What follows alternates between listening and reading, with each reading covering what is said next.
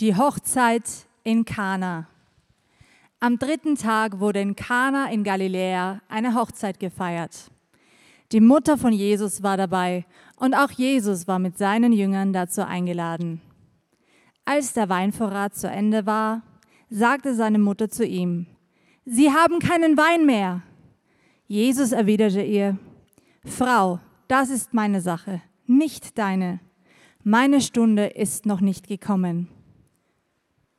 Da wandte sich seine Mutter an die Diener und sagte, Tut alles, was er euch befiehlt.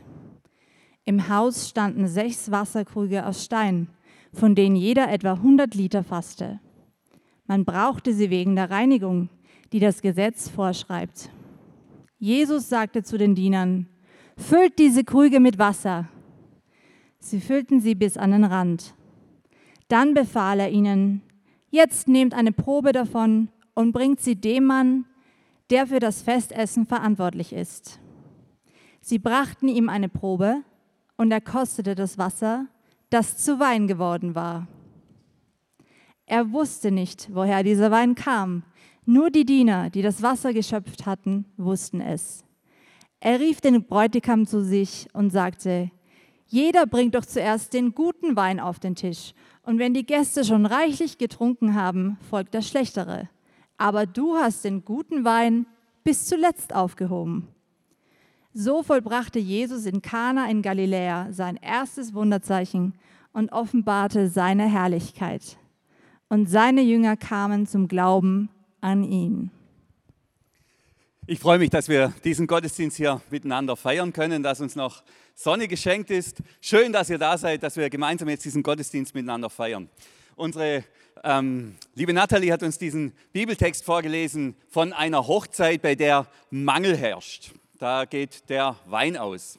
Und tatsächlich, ähm, als ich über, diesen, über diese Geschichte von Jesus nachgedacht habe, da habe ich mich in dieser Geschichte wiedergefunden. Meine Frau und ich, wir haben 1999 geheiratet, das ist jetzt also schon eine Weile her. Und wir hatten ein wunderbares Hochzeitsfest, waren viele Gäste, gab viel zu essen und zu trinken, hat alles gut geklappt, bis es zum Nachtisch kam. Mousse au Chocolat gab es oder hätte es geben sollen. Und ähm, dann sind die Ersten zu diesem Buffet gegangen, haben sich bedient und innerhalb kürzester Zeit war alles weg.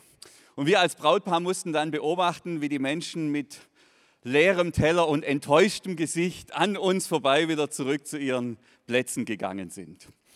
Das war für uns peinlich beschämend, diese Erfahrung. Ich kann mir jetzt natürlich vorstellen, der eine oder andere sitzt und denkt, jetzt komme ich da zum Gottesdienst, muss man da diese Geschichten anhören. Es gibt ja wirklich schlimmere Probleme auf der Welt als Nachtisch, der vor 20 Jahren bei einer Hochzeit ausgegangen ist.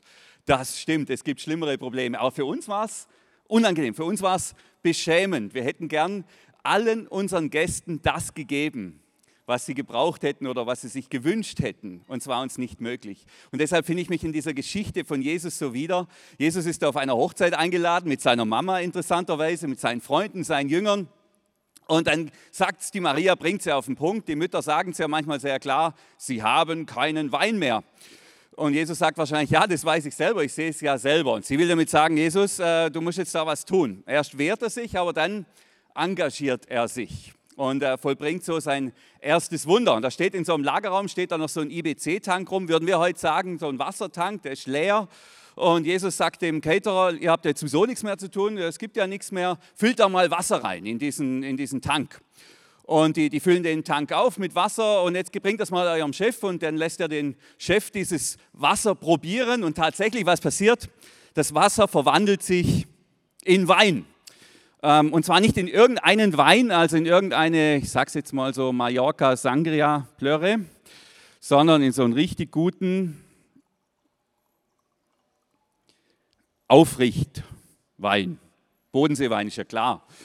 Kann ja nichts anderes sein. Jetzt haben die Regeln, vorher gab es eine Einweisung und da hieß es, auf der Bühne ist Alkohol verboten. Deshalb gehe ich jetzt kurz von der Bühne runter. Und die sind begeistert bei diesem Fest. Genießen den Wein und die Party geht weiter. Jesus rettet da sein, so ein, so ein Fest. Und wir können es nachlesen, ihr habt ja alle dieses Liedblatt. Im letzten Vers 11 ist es, glaube ich, da steht ja dann, dass dies sein erstes Wunderzeichen war. Das wird sozusagen wie die Zusammenfassung der Geschichte. Das war sein erstes Wunderzeichen. So hat es der Evangelist Johannes aufgeschrieben. Und das hat mich beschäftigt. Warum vollbringt Jesus sein allererstes Wunder, das er tut, sozusagen sein Eröffnungswunder? Das ist ja was Besonderes, das ist ja was Großartiges. Und hier beginnt er seine Reise als Sohn Gottes, als Messias. Warum macht er da so ein, ich sag's jetzt mal so ganz platt, so ein überflüssiges Wunder? Also A ist ein flüssiges Wunder, es ist überflüssig, weil, wir, ihr könnt es ja nachlesen, 600 Liter Wein für vielleicht 80 Gäste, ziemlich viel, also das haben die wahrscheinlich nicht geschafft. Äh, da war einfach noch viel Wein übrig, ist überflüssig und es ist aber auch in, in, dem Sinn überflüssig, dass es ja wahrscheinlich ganz andere Probleme auch gab damals in Kana. Da gab es sicher auch Menschen, die, die gehungert hatten oder zumindest sehr wenig hatten. Es gab Gewalt, es gab psychische Probleme und, und prekäre Situationen und dysfunktionale Familien und alles Mögliche, so wie heute auch. Aber Jesus entscheidet sich nicht in diesem Notstand einzugreifen, sondern er entscheidet sich, seinen Weg als Sohn Gottes mit so einem überflüssigen Wunder zu beginnen. Warum tut er das? Warum tut er das? Das hat mich beschäftigt. Natürlich auch, weil ich Biertrinker bin und immer mal davon träume, dass sich so ein Kasten Sprudel in einen Kasten Meckarzer verwandelt. Habe ich bisher noch nicht erlebt. Aber mich beschäftigt es eben noch mehr. Ähm, das war, das war dieser, dieses Tiefere da drin, dass Jesus sich entscheidet, so zu beginnen, sich so zu outen, sage ich mal, als Sohn Gottes mit so einem Wunder, mit so einem überflüssigen Wunder, mit so einem Weinwunder. Ich glaube, Jesus wollte uns damit was sagen. Er wollte uns zeigen, wer er ist und wie er ist. Jesus ist jemand, so verstehe ich das Wunder und das wollte er eben demonstrieren. Er ist ein Freund der Menschen, ein Freund der Menschen. Er ist ein Freund der Party und er war auch ein Freund des Brautpaars, weil er hat dieses Brautpaar davor bewahrt, dass sie wahrscheinlich so die, die peinlichste Hochzeit in den letzten 20 Jahren in Kana durchgeführt haben, wo man noch lange darüber spricht, weil alle nicht betrunken nach Hause gehen mussten. Er hat das Brautpaar davor bewahrt, die Gäste hat er davor bewahrt, dass sie nüchtern nach Hause gehen. Da kann man jetzt natürlich drüber streiten. Er stellt sich, er präsentiert sich als der Herr der Fülle, der Herr des Überflusses.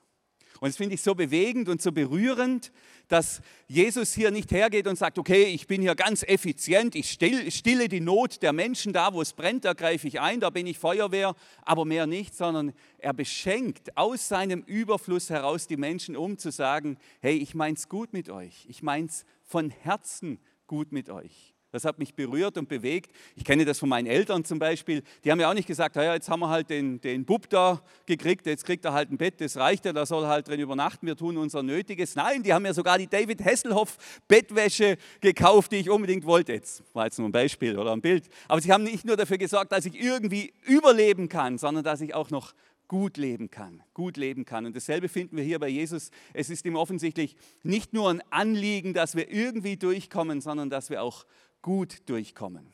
Da geht, da geht mir was, da geht mir das Herz auf. Weil ich denke, ja genau, deshalb bin ich Christ.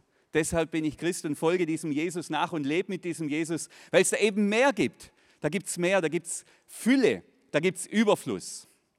Später im Johannesevangelium, da sagt Jesus dann explizit, da sagt er, ähm, Johannes Kapitel 10, steht jetzt nicht auf dem Liedblatt, da bin ich zu spät draufgekommen, da war das Liedblatt schon gedruckt, ähm, da steht, ich bin gekommen, um ihnen Leben zu geben, also ihnen, das sind wir, und zwar Leben im Überfluss. Leben im Überfluss. Das, das sagt Jesus von sich selber. Deshalb bin ich gekommen, um ihnen Leben zu geben, Leben im Überfluss. Überfluss. Und das, das bläst mich weg, weil wir Menschen sind Mangelwesen. Wir haben immer irgendwie Mangel. Es fehlt jetzt immer irgendwas. Den einen fehlt es an Schatten, den anderen fehlt es an Sitzkissen, den anderen fehlt es an leiser Musik, den dritten an Parkplätzen und so weiter. Es fehlt uns ja immer was. Es fehlt immer was. Mir geht manchmal äh, zum Beispiel die Kraft aus. Man soll es kaum glauben, aber es kommt vor. Vorletzte Woche war so ein Tag. Ich war so erschöpft, habe alles gegeben, in der Arbeit bin nach Hause gekommen und dachte, ja, eigentlich wäre ich jetzt nur gern für, für unsere Kinder da, würde gern mich noch unterhalten, was sie erlebt haben. Ich würde gern meiner Frau noch was helfen. Ja, ich wäre sogar, sogar noch gern für den Hund da und mit, mit, würde mit dem Gassi gehen, aber ich kann nicht mehr. Keine Kraft mehr, war nichts mehr da. Meine Krüge sind leer, die sind leer. Kann man vorstellen, ein oder andere kennt dieses Gefühl. Ich würde gerne was schenken, so wie das Brautpaar. Ich würde gerne meinen Gästen was geben. Ich würde gerne was verteilen, aber ich habe nichts mehr. Meine Krüge sind leer, da ist nichts mehr da. Und dann habe ich einfach gebetet. Ich habe dieses Brautpaargebet von Kana zu meinem Gebet gemacht, weil ich gerade diesen Bibeltext ja bewegt und meditiert habe. Und ich habe gebetet, lieber Herr, du bist der Herr des Überflusses. Ich habe keine Kraft mehr, meine Krüge sind leer. Ich habe noch maximal ein bisschen Nasenwasser, wie man so schön sagt bei uns im Dialekt. Bitte mach du einen Wein draus, sodass ich wieder was habe zu schenken, dass ich wieder was geben kann, dass ich wieder was teilen kann. Denn er sagt, ich bin gekommen, um ihnen Leben zu geben, Leben im Überfluss. Bei ihm finden wir Überfluss und wo unser Mangel ist, wo wir Mangel haben, da können wir und dürfen wir uns, so verstehe ich das, uns an ihn wenden. Und nicht nur bei so, ich sage mal, so tiefgreifenden existenziellen Sachen wie tödlichen Krankheiten oder so irgendwas, sondern auch bei solchen Notsituationen wie so eine Hochzeit, wo der Wein ausgeht oder wo wir an anderer Stelle Mangel haben. Er hat Überfluss.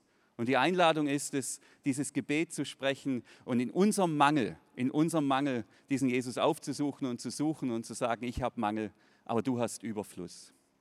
Tatsächlich sind wir Mangelwesen und das geht ja noch viel tiefer als Sitzkissen und Schatten und Sonne, sondern wir sind auch geprägt von diesem Mangel, den wir als Kinder zum Beispiel erlitten haben. Wenn Kinder zu wenig zu essen bekommen oder sonst was, sie tragen das ein Leben lang mit sich. Und viele von uns haben Mangel. Manche von uns sagen, ja, ich wurde als Kind zu wenig geliebt von meinen Eltern, da war keine Zeit oder da waren keine Eltern da oder die waren irgendwie halt, wie sie waren. Und dieser Mangel an Liebe, der, der zieht sich durch. Es fällt mir so schwer, treu zu bleiben zum Beispiel. Ich bin immer auf der Suche nach Liebe und ich bin so empfänglich für Zuwendung, die man mir gibt. Andere sagen, ich habe einen Mangel an Wertschätzung erlebt. Ich war zwar da, aber man hat mich nicht wahrgenommen, man hat mich nicht gelobt. Oder ein Mangel an Erziehung, das gibt es übrigens auch. Keiner hat sich um mich gekümmert, keiner hat mir beigebracht, wie man mal mit Disziplin irgendwas anpackt, wie man das Leben gestaltet. Und dieser Mangel, dieser tiefe Mangel, der prägt mich bis heute. Und jetzt kommt Jesus und sagt, ich bin gekommen, um ihnen Leben zu geben, um uns Leben zu geben, Leben im Überfluss. Ich sage es jetzt mal ein bisschen äh, abgehoben. Ich glaube, die Antwort Gottes auf unseren Mangel. Die Antwort Gottes auf unseren Mangel ist Jesus Christus. Vielleicht hätte mancher gerne eine andere Antwort von Gott, eine andere Reaktion. Aber ich glaube, das ist das, was er uns geschenkt hat. Jesus Christus, der Herr des Überflusses, der, der hat und der genug hat und der uns gerne und viel gibt. Und das illustriert hier mit diesem wunderbaren, fantastischen Weinwunder. Und so ist meine Einladung jetzt auch an jeden, an jeglich jeden von uns, dass wir in unserem Mangel, in unserem Mangel zu ihm kommen, mit einem ganz einfachen Gebet, mit diesem Gebet des Brautpaars von Kana, da wo wir Mangel haben. Und da muss man sich nicht schämen, auch wenn es vielleicht Dinge sind, die vielleicht gar nicht so, ähm, so gewaltig sind oder groß und sagen, Herr, du bist der Herr des Überflusses, ich habe Mangel. Ähm, bitte füll du meine Krüge wieder auf. Füll du meine Gefäße wieder auf, sodass ich großzügig und großherzig wieder geben und verteilen kann.